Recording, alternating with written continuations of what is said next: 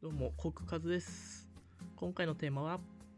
パトカーの赤色灯のみ光り、サイレンが鳴っていない意味ということでお話ししたいと思います。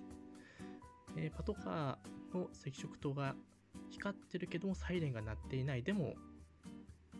普通の道路を走っている、このような状態を見たことはある方は多いんじゃないでしょうか。まあ、サイレンが鳴っていれば緊急車両ということで何か事件が起きたとかそういう時にサイレンが鳴ってあ赤色灯が光っているんですけれども単純にパトロールをする際に、まあ、そっちの方が光ってる方方が犯罪の抑止力として効果があるということで光らせてると。また必要な場合にはサイレンを鳴らさないでもう光らせるということをしてもいいという法令もありまして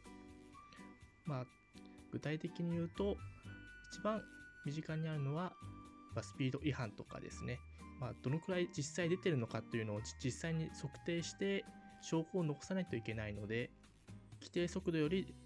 パトカーがスピードを出そうとした時には赤ランプを点灯させないと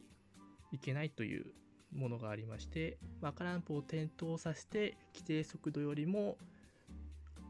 オーバースピードで走って、まあ、そのスピード違反の可能性がある車を後ろから追いかけていくとその時に速度を記録してある一定以上走った状態で速度違反ということが分かったらその時点でサイレンを鳴らしてちょっと捕まえるというような感じですね。ということで結論は、まあ、パトカーの赤色灯のみ光ってサイレンが鳴っていない理由としてはパトロールの際の、まあ、犯罪の抑止力がメインであとはスピード違反を取り締まる際に速規定速度をオーバーするときに赤色灯をつけるという意味でした。はい。それでは今回の放送はこれで以上です、えー次の放送でお会いしましょう。じゃあねー。